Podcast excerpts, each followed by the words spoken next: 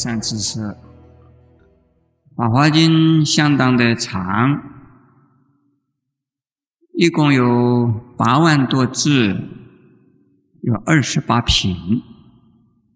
这部经呢，文字非常的优美，内容呢也非常的呀深广。在释迦牟尼佛快要涅盘以前呢，说这部经。在释迦牟尼佛一生之中，说法有四十九年，对象呢的程度呢有深有浅，有的人听人天的佛法，有的人呢听的是啊小圣的声闻缘觉的佛法，有的人听大圣佛法。到了讲《法华经》的时候呢。所有一切根基的佛法，统统集合到大圣最高的佛法。因此，《法华经》是引导所有一切的众生都进入最高佛法的大海。因此呢，也把《法华经》的表现分成了两个层次。第一个层次啊，是用种种方式说明众生的根系有大圣和小圣，而第二个层次呢，一起佛法一起的众生只有一味，那就是一个味道，呃，只有一个门，就是佛门。那么《法华经》的表现法呢？它分成两个步骤，前面一个步骤呢叫做进门，后边的步骤呢叫做本门。所谓进门呢是方便的意思，也就是啊有不同的众生表现出不同的呀根器，而对那些不同根器的众生做不同的佛法。可是佛法只有一位，而且这部经是在释迦牟尼佛快要涅盘以前说的。那么在前半部呢，说佛是啊有成佛的时间，也有涅盘的时间。可是到了后半部，就是第二个层次，佛啊是永远的，佛从来没有涅盘的这回事。而也不会再有涅盘。佛成佛也不是啊，到了我们这个地球世界来成佛的。他本来老早啊，无量无数劫前呢，就成了佛的。所以《法华经》分成两部分，一个部分叫进门，一个叫做本门。那我们现在讲到第三次，还是在讲进门。还没有讲本门，那我们这一次呢，记住上一次讲的呀，记下去。第十四品叫做安乐行品，这一品在进门之中，这个集啊，你们上一次听过的就知道，这是痕迹的迹，是路有痕迹。或者是啊，轨迹本的意思，本就原来就这个样子，机这是一种方便的表现。那个安乐行的意思是什么？安乐是指的安隐快乐，安是不动的意思，安呢安定的意思，安隐安定也就是不动。我们的人呢，凡夫啊，生活都在动，心里也在动，所以有烦恼，所以有苦。如果能够不动，能够安隐，能够安定，那就不会呀有苦而有乐。要使得众生得到安乐，或者是要使得自己。得到安乐，那就需要有四种行。哪里四种呢？身、口、意、识，一共四种。我们知道，西方极乐世界叫极乐国土，西方极乐世界又叫做西方安乐土，有没有这样子啊？啊，凡是复过净土，都叫做安乐土。并不一定是指西方的迷途净土，就是其他一切诸佛的净土啊，都叫做安乐土。如果我们想要升到诸佛的净土去的话呢，一定要具备呀升净土的条件。你在生迷途净土呢，是要发愿，是要求生净土。那么，其他的国土是不是也需要做什么才能去呢？其实，不管是哪一个国土，只要是佛国净土，必须呀有它的条件。弥陀净土是念佛、法愿、愿生极乐世界，可是也需要啊修种种的福报、福德行。修种种的呀，是善根福德因缘具足之后，才能够啊往生西方上品上生。那《法华经》告诉我们呢，要升到安乐的佛国净土，那就需要有四种条件：身，就是我们身体的行为，身体的行为是。包括我们手做的身体动作、手的动作；口呢，是我们的语言的行为；意呀，是我们的心理的种种的行为。事的意思啊，跟生弥陀净土的法愿是相同的。誓愿呢，是同样的东西，法誓、法愿。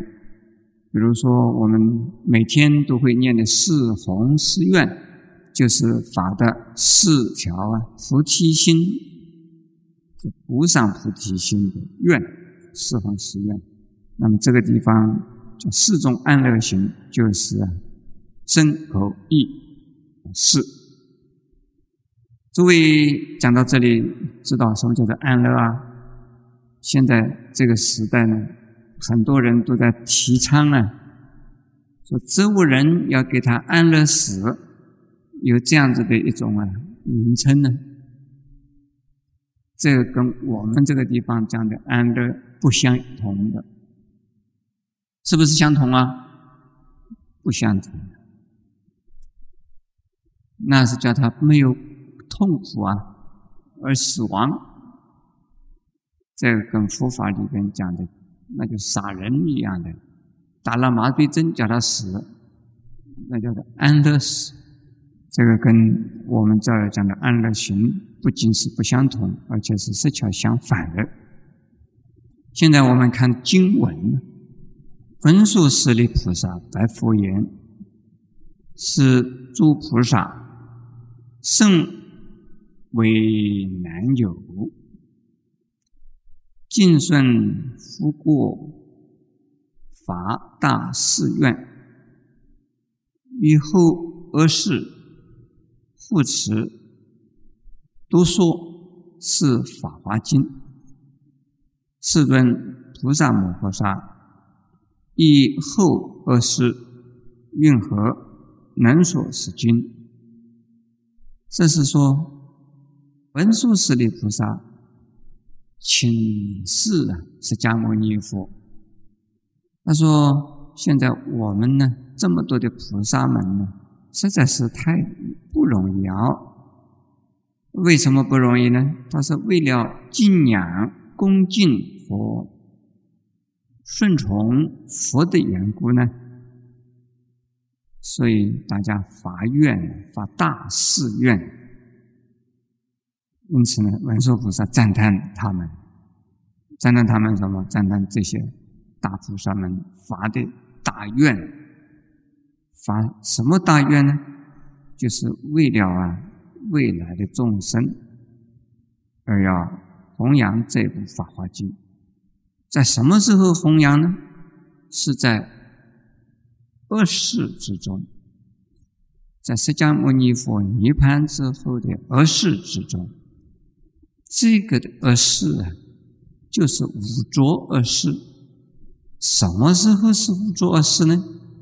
是在末法的时代。佛法分成三个时段，住于世间。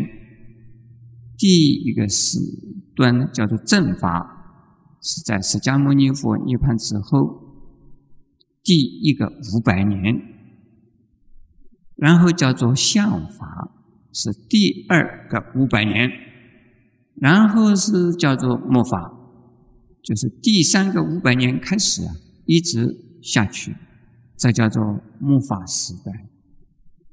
那释迦牟尼佛出生在中国，所以周昭王的时代，这两千五百多年前。那到了中国隋朝的时候啊，已经过了一千年。因此，所以末法的时代是中国隋朝就开始了。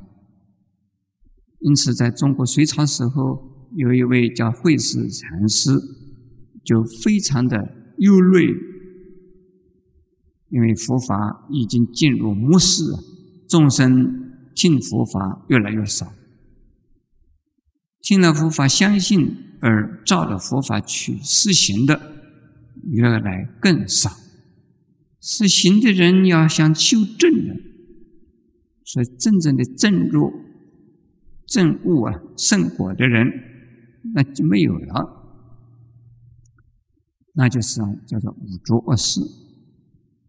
因此，这个地方叫做后恶世，这个是后五百年啊，第一五百年，第二五百年，后五百年，前五百年，中五百年，后五百年，那就是啊，后五百年以后呢，就叫做末世。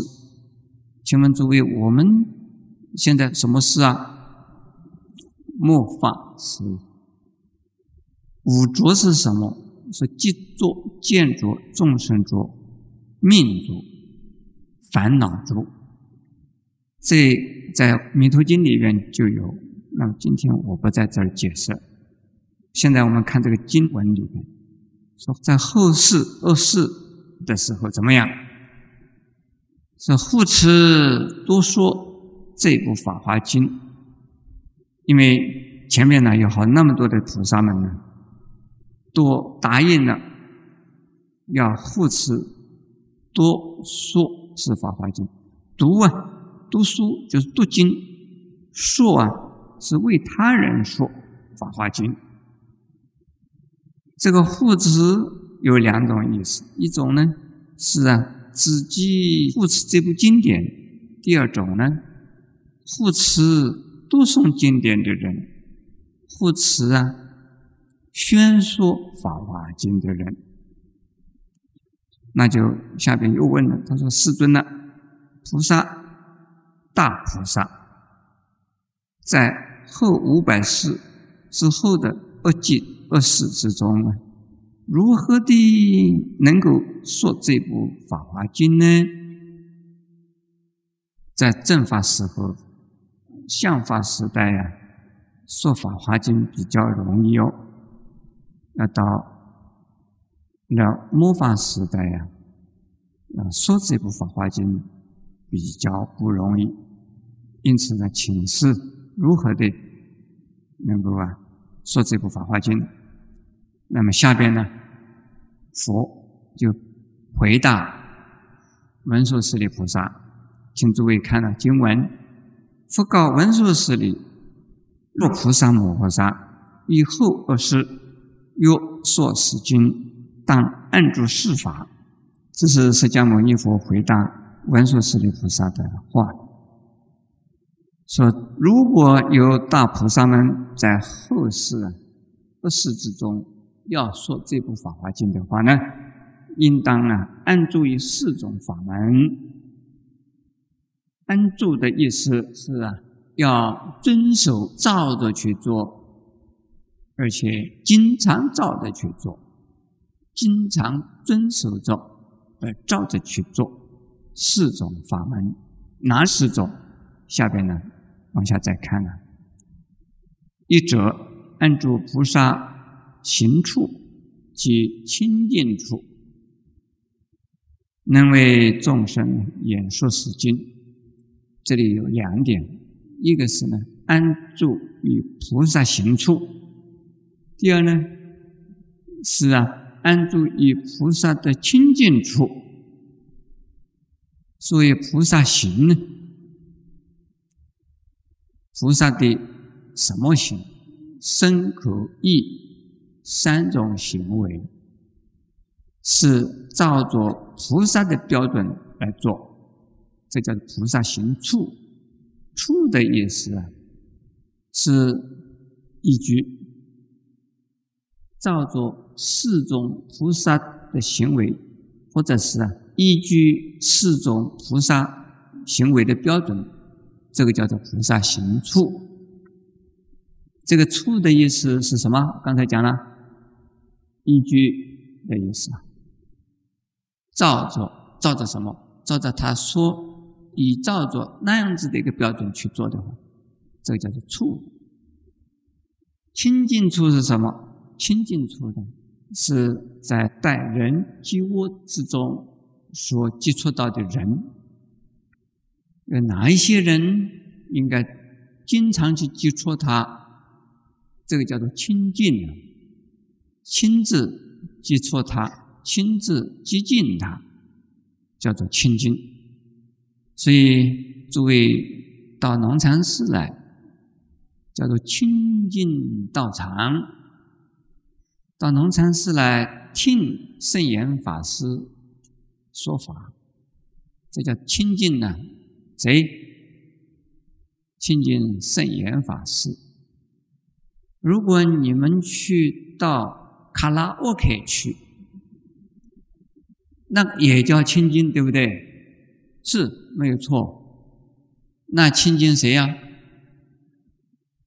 亲近卡拉 OK，那不是亲近三宝，也不是亲近的善知识。现在这个菩萨行处和菩萨清净处的意思啊，各位听懂了吗？能够亲近什么？能够啊助于菩萨行是什么？然后呢，就能够演说这部《法华经》了。我们看它这个条件是什么？第一项清净和菩萨行。现在我们先看菩萨行是什么？云何名菩萨摩诃萨行处？这个还是释迦牟尼佛说的话。解释：若菩萨摩诃萨住忍辱地，如何善顺而不作报，心亦不惊，又复欲法无所行，而观诸法如实相。亦不行不分别，这是讲的菩萨行处。这主要的是啊，内在精神功夫。这个功夫是什么？第一是忍辱，所以住忍辱地，这个地的意思啊，有不动摇的意思，不改变的意思。不受其他任何影响啊而改变的意思。住的意思呢，就是啊，经常在做什么，经常的在做什么，叫做住。有人问你家住在哪儿啊？我家住在台湾，那表示说你是住在台湾的人。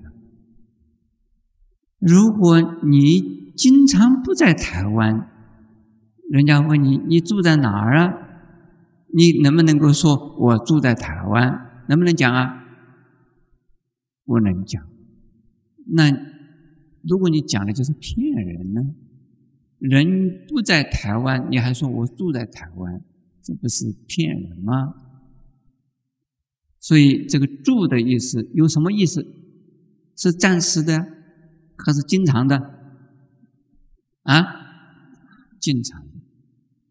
偶尔逢场作戏，偶尔来凑一个热闹，叫不叫住啊？好，你们住在农禅寺没有？你们是偶尔来亲近一番而已，不是住于农禅寺。可是我们出家众啊，他们怎么住哪里？就住于农禅寺，叫做常住众。住的意思是啊。经常在那个地方，忍弱很容易懂，就是受到种种的不合理的待遇，而我们还能够啊接收下来，我们还能够啊不生气，不那么暴跳如雷，这叫做忍弱。是合理的一种处罚，或者是合理的一些要求，我们应该照着去做，不做啊就是不合理。这不叫做忍弱，忍弱的意思一定是忍不合理的事。所以男人能忍呢，人人所不能忍的事。吃人所不能吃的苦，这叫做忍。弱，忍弱的弱的意思就是不合理的，而我们还要接受它，这叫做忍弱。这不容易啊！我的徒弟们常常啊，也知道要忍弱。可是师兄弟给他们一句两句话比较不合理，听起来不舒服，马上啊就以牙还牙，以眼还眼，这个叫忍弱吗？不是，师兄弟还情有可原呢，被师傅说两句话。不管师傅合讲的合理不合理，但是不合他自己的意，他听了以后也会生气，气得连饭都不想吃，他不敢揍师傅嘛，那就自己心里边生气，这个老和尚神经病呢，我有没有错？他为什么要这个样？样子，这种叫做忍弱吗？不是，虽然没有揍我两个耳光，也没有以牙还牙，但是他生气，这个不是忍弱了。我常常忍弱，我的徒弟们生我的气，那我不敢生气。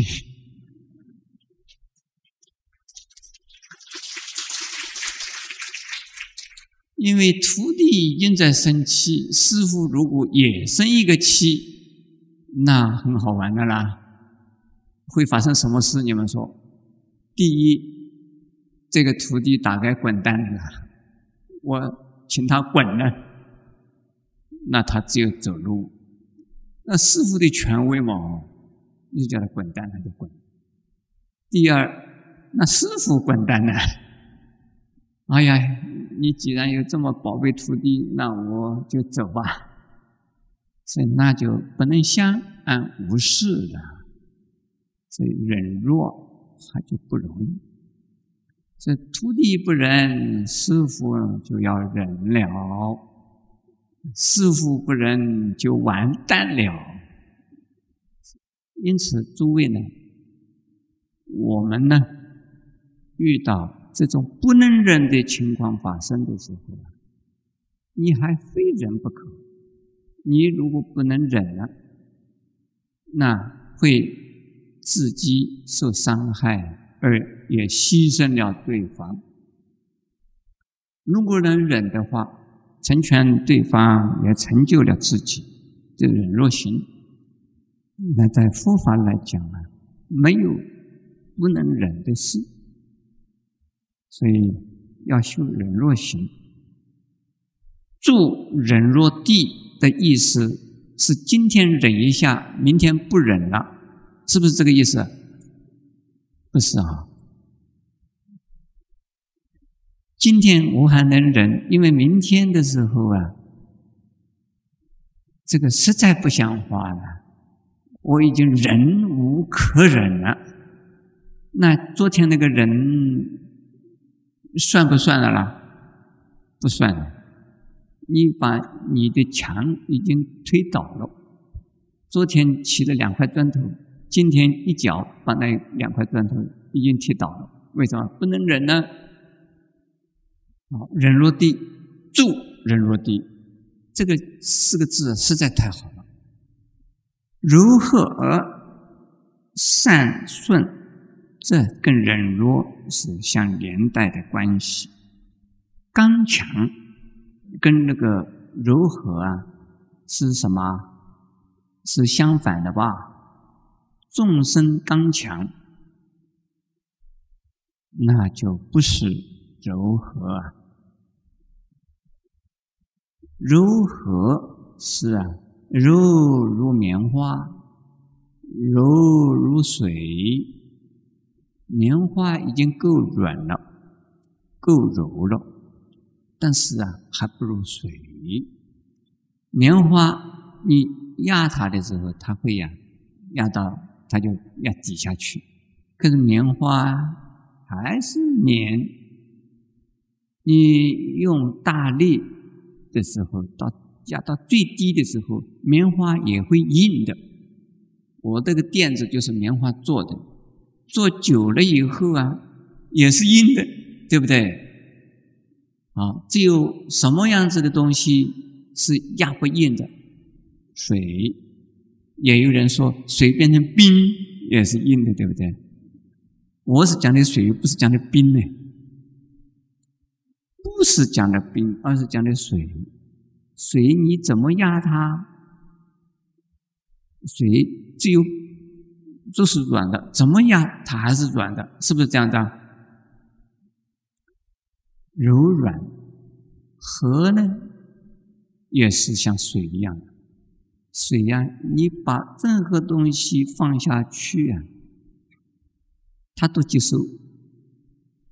水到到哪个地方去啊？他不会听人家抵抗，不是被人家接收，他就接收人，是不是这样的？水放到玻璃上面呢，玻璃不接受它，但是他不会因为玻璃不接受它，他自己觉得很痛苦，不会。如何啊？就是能够跟所有的一切的环境对象。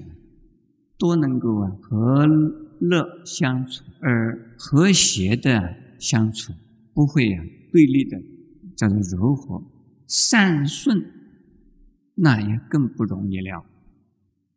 诸位知道，在普贤菩萨十大愿里边的第九愿是什么？恒顺众生，它就是顺着众生的。需求，众生需要什么，他就提供什么，这就是顺着众生。嘿，有一次我看到一位太太呀，是我的贵弟子，他打麻将连打三个晚上都没睡觉，他没来听经，我就问他，我说你昨天为什么不来听经呢？我去恒生众生了，这是这位太太的回答。他恒生众生做什么？因为人家是三个缺一个，所以三缺一，三个众生需要他去顺从他们，他就去跟他们去去什么呃红中白板，还有什么？都去啊，去打牌去了。后来我讲，我说恒顺众生不是怎么说的，他说真的怎么说啊？这是，这是人家需要我的，我就去，叫做恒顺众生。我说这样子的话就完了。人家说需要杀人，你也去帮忙杀人去，去不去？哦，那犯法的不敢去。我说要恒顺众生的需求啊，他是啊需要佛法的帮助，我们用佛法适量的、恰到好处的去帮助他，这个叫做恒顺众生呢。那么这个地方叫善顺的意思，也是这样子，善于这个顺着众生的需求啊，而。为众生说法，为什么要如何呢？我们呢，为了使得众生接受佛法，我们一定要让众生呢信赖我们。我们跟众生如果是对立了、不和谐了，你讲什么话他也不会听。因此，先要柔和，然后呢，善巧方便去顺应众生的。需求而给他适当的、恰到好处的佛法帮助他，这个叫做善顺。这意思懂吗？如果这个小孩子是你的儿子的话，他喜欢学音乐，而你自己本身是个银行家，你只想到银行里边有钞票。噼噼啪啪的可以数钞票，所以银行家一定是赚钱，要得发大财。学音乐、唱歌而已，有什么用？那就是反对小孩子去学音乐。怎么样子就不让他自己儿子学音乐？一定要叫他学银行。这个叫做什么？不叫做善顺。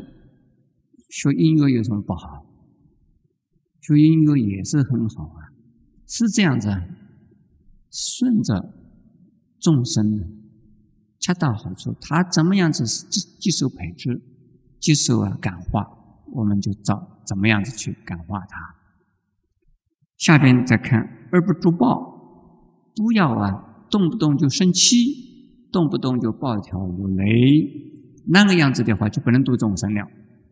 下边呢，啊心也不精，而。自己内心呢，不会受到啊任何环境、任何人给我们的冲击，我们呢心里边呢惊慌，这个样子你才能度众生。我记得看到虚云老和尚的年谱里边呢，有这样的一段记载：他住在云南的鸡足山的时候。有一位当地的军阀，姓李，叫李根源，到了山上去，把和尚杀了，把庙占了，把佛像呢毁了。这个时候，虚云老和尚呢，就到李根源的营房去。这个李根源的卫兵呢，就好心劝这个老和尚。哎呀，老和尚，你还敢来呀？赶快回去啊！不要被我们的李将军看到了，你的脑袋都没有了啦！赶快走。虚云和尚说：“我就是要来见李将军的，死也是应该了，就是要见了。因此呢，他就见到李将军。李将军一见到就骂他，他。”虚云老和尚啊，神色不变啊，非常的镇静，来解答这位李根源的真难的问题。比如说，李根源就骂：“佛教有什么益处？和尚是做什么？这是不做好事，专门做一些怪事。”这个老和尚就非常的镇静的据理而说而答，结果啊，这位李将军被老和尚的人格和啊所说的道理感化，本来是一个杀人不眨眼的人，结果啊成了老和尚的弟子，后来他就在云南呢，跟云南的有一位将军叫做蔡锷。又叫蔡松坡，诸位听过没有？蔡锷将军，李根源将军大概很少人听到了，但是呢，蔡锷大家都知道，他就跟蔡锷啊两个人呢，对云南的佛教做了很大的护持。这由于虚云老和尚的什么不什么不精，所以。这个不精还是非常重要的，不要因为有人要杀和尚，你就赶快溜了，那就惊了了。因为他要杀和尚，所以我这个和尚跑到那边去同他谈话，这叫做不惊。